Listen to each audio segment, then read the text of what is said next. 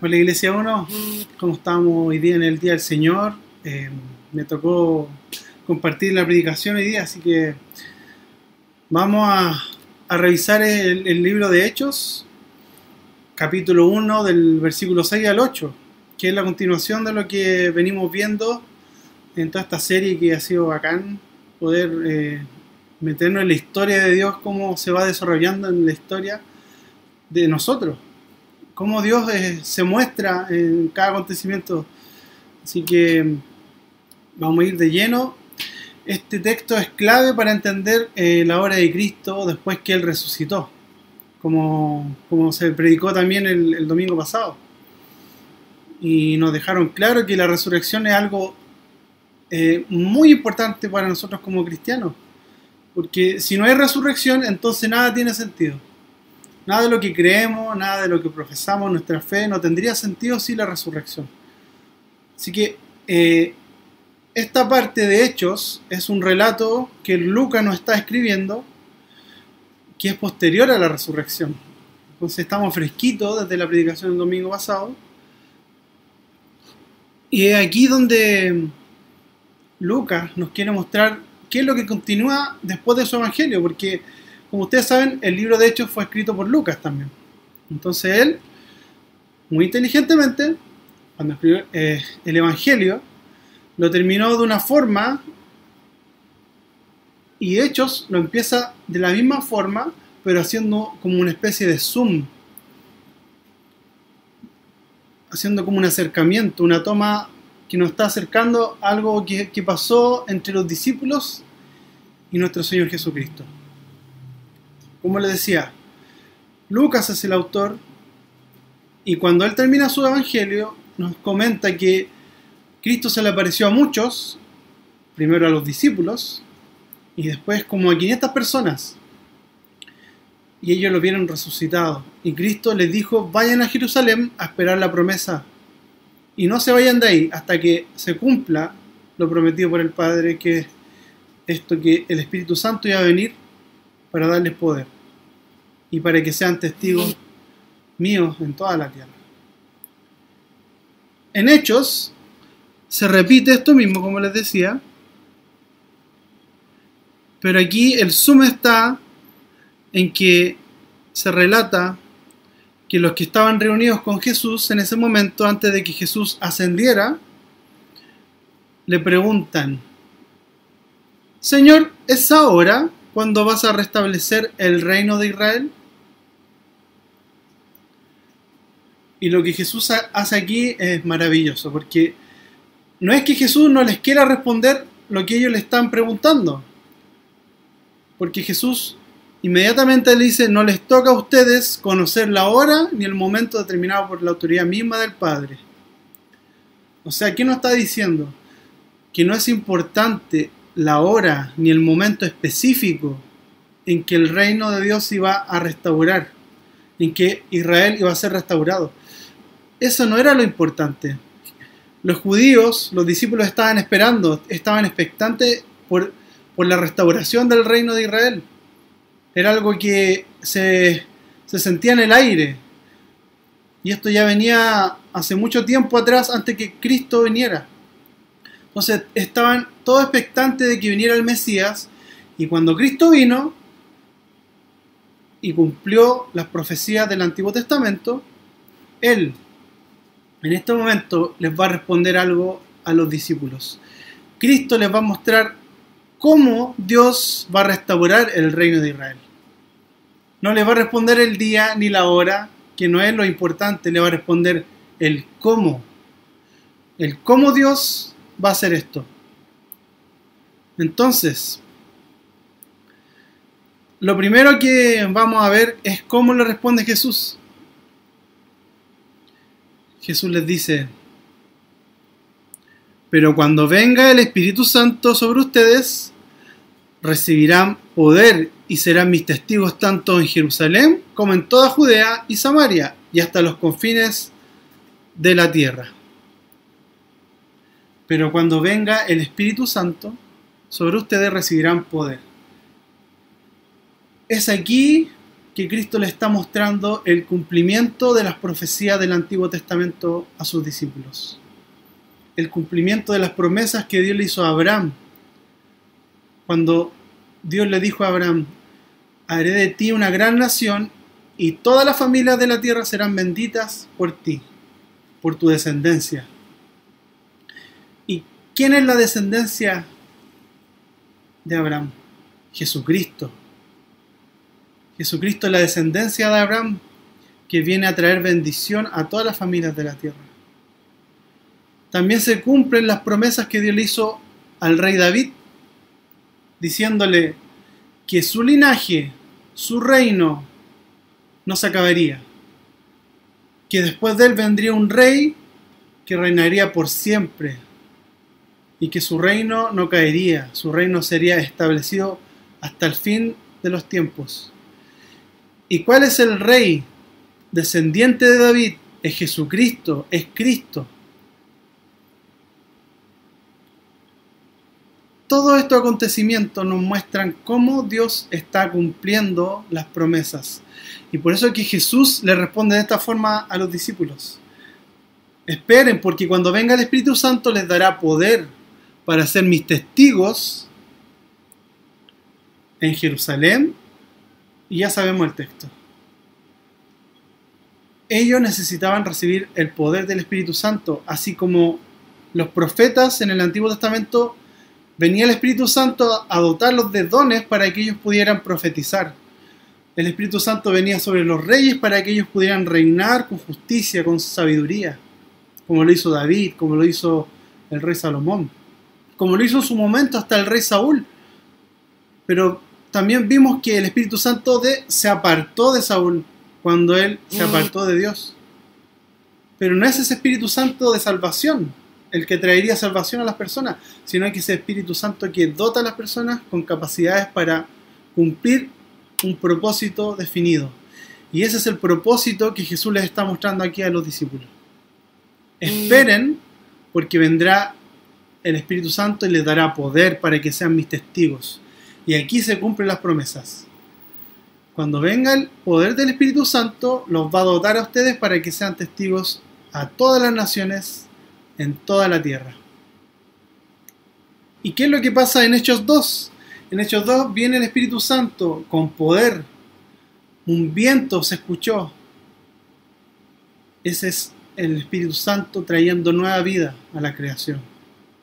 Aquí se cumplen las promesas también que están en el profeta Joel, cuando dice que el Espíritu Santo vendrá sobre toda carne, y vuestros hijos, vuestros ancianos, vuestros jóvenes tendrán sueños, verán visiones, profetizarán. Aquí vemos el cumplimiento también de estas promesas, que el Espíritu Santo vendría con poder para dar dones a los hombres. ¿Para qué? Para que ellos puedan ser testigos del reino de Dios que se cumpliría en Cristo.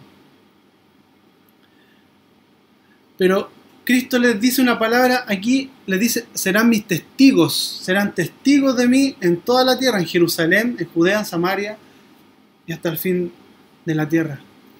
Testigos, la palabra original es mártires. Mártires. Esos son los primeros cristianos. Y también esta palabra para nosotros nos suena más a personas que han sufrido, y tiene esa connotación. Son los cristianos que murieron por Cristo, son los cristianos que dieron hasta su vida por Cristo. Ser testigo de Cristo es dar la vida por la misión, es dar la vida por Cristo.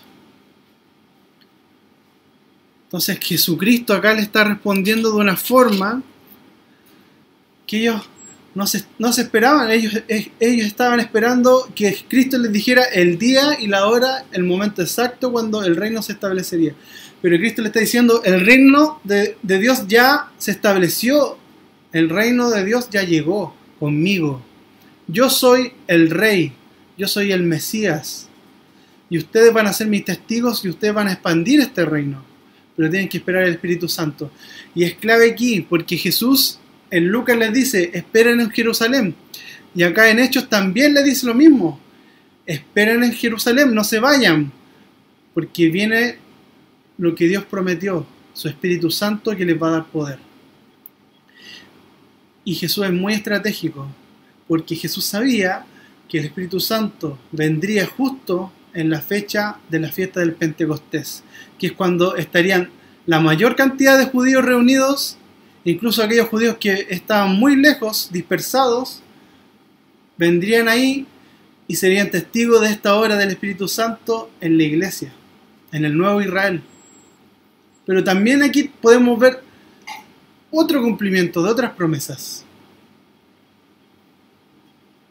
Porque los profetas del Antiguo Testamento decían que Israel había sido cortado, el árbol de Israel había sido cortado. Entonces, es como que Dios cortó el árbol, lo juzgó. Pero aquí en Hechos, Jesús nos está diciendo que este árbol que fue cortado va a volver a brotar. Y ese brote son los discípulos, son judíos, son del pueblo de Dios. ¿Por qué son doce? Porque simbolizan a las doce tribus. Aquí podemos ver la continuidad del pacto de Dios que Cristo está revelando.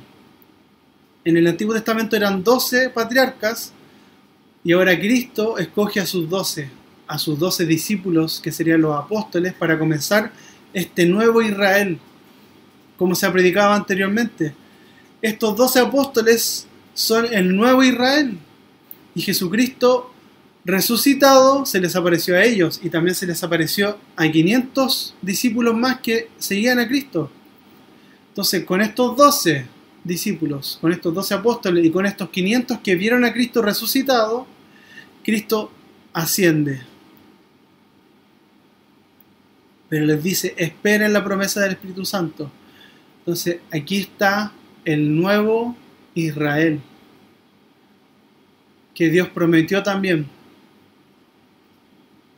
Este brote que sale de este tronco que fue quebrado, que fue cortado. Dios es fiel y cumple sus promesas. Y estos doce discípulos, estos doce apóstoles, junto a estos 500 hermanos que también fueron testigos de la resurrección, son el nuevo Israel. Son la continuidad, la continuidad del pacto de Dios, la continuidad de, de la historia de Dios con su pueblo. Y esta es la misión que Cristo les da porque Israel en el Antiguo Testamento tenía una misión, tenía una misión muy clara que era hacer luz a las naciones, pero Israel no cumplió su misión, no fue luz. Pero aquí Cristo le está diciendo a los apóstoles, ustedes van a ser la luz de la tierra, la luz del mundo, la luz que alumbra en la oscuridad. ¿Por qué? Porque Cristo es la luz y Él nos comparte esa luz para que nosotros podamos expandirla.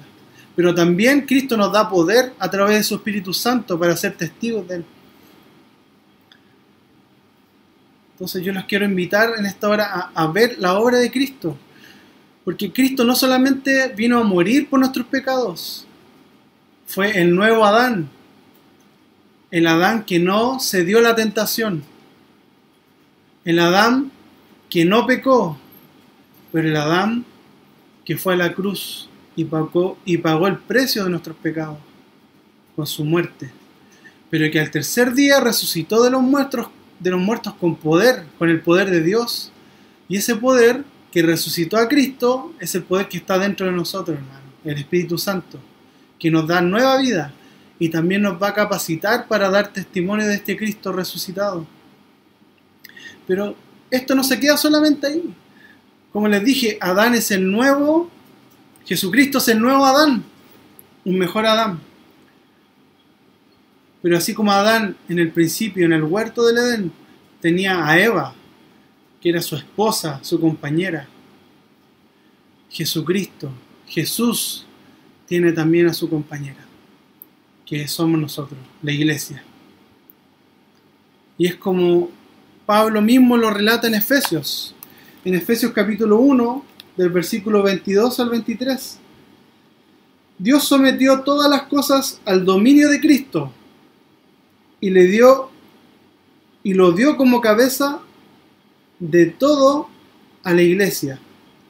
Esta, que es su cuerpo, es la plenitud de aquel que lo llena todo por completo.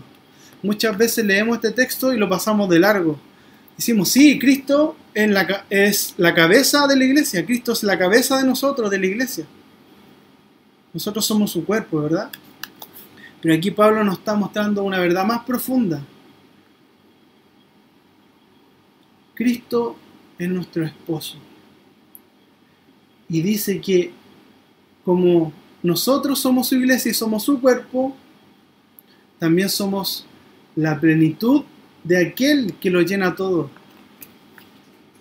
Cristo no nos necesita. Cristo es todopoderoso, es todo suficiente. Pero Él decidió completarse con nosotros. Cristo no está completo sin su iglesia. Cristo no está pleno sin nosotros, sin sus escogidos, sin este nuevo Israel. Cuán gran amor ha mostrado Dios por nosotros. Cristo nos amó tanto que dio su vida por nosotros y es por eso que Pablo también usa mucho este ejemplo cuando dice, sométanse unos a otros y ustedes esposos amen a sus esposas, así como Cristo amó a la iglesia y se entregó por ella hasta la muerte. Y así fue. Cristo es el mejor esposo que ha existido en la historia de la humanidad. Cristo se entregó por su esposa, murió por ella, la defendió hasta el final y la ama y la cuida y la honra. Cristo es el esposo nosotros somos la iglesia, somos su esposa. Y es como Cristo está respondiéndoles aquí a sus discípulos. Dios está cumpliendo las promesas que le dio a Abraham. Dios le está cumpliendo las promesas que le dio a David. Dios está cumpliendo las promesas que le dio a Joel. De que todo hombre, toda mujer, todo niño, todo anciano, sobre ellos vendría el poder del Espíritu Santo para salvarlos, pero también para capacitarlos, para dar testimonio de Cristo. Y es así como Dios está restaurando a Israel. Y hasta ahora lo está haciendo. Contigo, conmigo, con la iglesia. Aún en estos tiempos difíciles, hermano. Aún en estos tiempos de pandemia.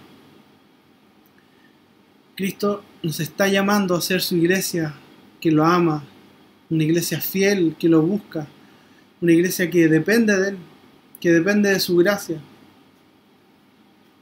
Porque Cristo también le dijo estas palabras a sus discípulos. Toda potestad, todo poder me es dado en la tierra como en el cielo. Por tanto, id y haced discípulos a todos, a todos en toda la tierra. Cristo como hombre venció el pecado, no cometió pecado, cumplió la ley, murió como un pecador. Y por eso Dios le entregó todos los poderes. Le entregó todo el poder en la tierra y en el cielo. Y como decía el pastor la semana pasada, del cosmos, de todo lo creado. Cristo ya está sentado en su trono, Cristo ya está reinando. Y si Cristo ya está reinando y ya envió a su Espíritu Santo, como lo vimos en Hechos, tenemos una misión muy clara, hermanos, que es de dar testimonio de este Cristo resucitado, de este Cristo que es el Rey de Reyes y Señor de Señores. este Cristo le está respondiendo claramente aquí a sus discípulos. No les toca a ustedes saber la hora ni el momento, sino cómo Dios está trayendo la restauración del reino de Israel. Nosotros somos el Israel.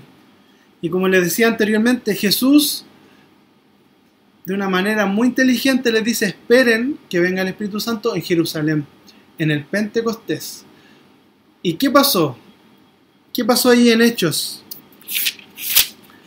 En Hechos capítulo 2 podemos ver que estaban los judíos, pero se nos da en detalle todos los tipos de judíos que habían ahí en ese momento. Judíos que venían de diversas naciones, partos, medos y elamitas, habitantes de Mesopotamia, de Judea y de Capadocia, del Ponto, de Asia y de Frigia, de Panfilia, de Egipto y de las regiones de Libia, cerca de Sirene, de Roma, judíos cretenses y árabes. ¿Y qué dice el texto? Dice que todos por igual oyeron proclamar las maravillas de Dios en su lenguaje. Y después de estos acontecimientos, después que ellos escucharon el Evangelio, escucharon que Cristo es el Mesías, que Cristo es el Señor, que viene a restaurar a Israel. Se convirtieron 3.000. Eso es lo que dice. Se convirtieron 3.000. De todos esos que estaban ahí, habitantes de Roma, de Asia, de Mesopotamia, de Capadocia, que estaban ahí en el Pentecostés, Jesús sabía que esto iba a suceder. Entonces Cristo comienza primero con estos 12 apóstoles y estos 500 hermanos que estaban y eran testigos de la resurrección, para luego de que ellos fueran los primeros, estos que escucharon la maravilla de Dios también pudieran tener acceso a salvación y a ser partes del nuevo Israel. Entonces podemos ver el cumplimiento de las palabras de Dios del Antiguo Testamento, de que todas las naciones serían benditas, que todas las familias de la tierra serían benditas en la simiente de Abraham. Y más aún se cumple la promesa que Dios le da ahí en el jardín del Edén a Adán y Eva. Cristo le pisó la cabeza a la serpiente Cristo le aplastó la cabeza a la serpiente y por eso que tiene todo el poder, todo el dominio por todas las generaciones y tiene el poder de todos los reinos, de todos los países, de todas las naciones. Y eso también nos llama, hermanos, a que confiemos en el Señor, que confiemos en su obra, en que los acontecimientos que están sucediendo ahora en la tierra no nos deberían parecer extraños, no nos deberían eh, impresionar, sino que deberían llevarnos a pensar de que Dios es soberano sobre la historia, que Él tiene el control absoluto de todos los acontecimientos y que Él está reinando y que Él pronto vendrá a buscar a su esposa. Pronto vendrá a buscar a este Israel, que somos nosotros, la iglesia esta iglesia que está llena del poder del Espíritu Santo, pero que parece que nos olvidamos, nos olvidamos que el Espíritu Santo que resucitó a Cristo, nos olvidamos que el Espíritu Santo que le dio dones a los apóstoles está en nosotros y nos capacita hoy día también para ser testigos de Cristo, para ser testigos de la resurrección, para ser testigos de la cruz de Cristo. Los animo, hermano, a que, que nuestra preocupación ahora sea poder ver la obra de Dios en nuestras vidas, la obra de Dios en su iglesia, a lo largo de la historia. Cómo Cristo ha sido fiel con su iglesia, cómo Cristo, el mejor esposo, ha cuidado a su esposa. Que podamos agradecer en este día la obra que Dios ya hizo, que ya cumplió, revelándose la historia, trayendo su Espíritu Santo para convencernos de pecado, para darnos nueva vida. Esto es lo que los apóstoles necesitaban escuchar. Nada más ni nada menos. no necesitaban una clase de teología, de doctrina, necesitaban escuchar de la boca de Cristo que ellos estarían capacitados para dar testimonio de Él y que esto sería en orden. ¿Cómo? Primero con los judíos, después con los gentiles y después en toda la tierra. Y eso lo podemos ver en el Nuevo Testamento. Como la obra de Dios se empezó a expandir. Y aquí están los primeros mártires, porque quizás los judíos, ellos pensaban que este evangelio era solamente para ellos, pero tuvo que venir persecución y ellos tuvieron que escapar, tuvieron que huir, separarse. Y es ahí donde nace la iglesia cristiana del primer siglo cuando se empiezan a dispersar por la persecución y se empieza a predicar el Evangelio en toda la tierra. Cristo, hermano, está con nosotros. Cristo es el Rey y tiene todo el poder. Y ya nos capacitó. Ya nos dio su Espíritu Santo para que nosotros podamos también ser testigos de su reino. Así que los voy a invitar a orar para agradecer por, por la obra de Cristo, por la obra de su Espíritu Santo, que fue revelada claramente en la Escritura. Así que damos gracias a Dios por Lucas, que como médico se preocupó de escribir con detalle y cosas precisas para que nosotros podamos ser bendecidos en este día. Cristo ya murió, Cristo ya pagó el precio ya resucitó y ya está reinando en su trono. Como el diácono que fue apedreado. Tuvo esta visión. Decía, vi en los cielos a Cristo sentado en el trono a la derecha de Dios Padre. Qué hermosa visión, hermano que podamos también tener en mente que Cristo ya está reinando sobre la historia y en esa visión podamos confiar en que todos los acontecimientos de esta vida, de este mundo, están bajo la mano de Dios. Y así confiado en Él podamos ser valientes en abrir nuestras manos, nuestros brazos, nuestras bocas para proclamar el reino de Dios en esta tierra. Oremos. Padre, gracias te damos, Señor, por tu Espíritu Santo. Gracias por la persona de tu Espíritu Santo que viene con poder a capacitarnos, Señor. A darnos vida, a darnos dones para poder ejercer en tu iglesia, Señor. Te damos gracias por tu palabra. Te damos gracias por Cristo, nuestro Señor, nuestro Rey, Gracias Padre porque eres un Padre amoroso que tiene un plan tan grande. Un plan lleno de gracia y de amor para nosotros. Que podamos ser fieles a ti, Señor, en amarte, en buscarte, en dar testimonio de ti también, Señor. A no callar. Aún en estos momentos, Señor, en estos momentos difíciles, donde es más necesario, Señor, levantar la voz por el reino de Dios, por el reino de Cristo, que ya está, que ya vino.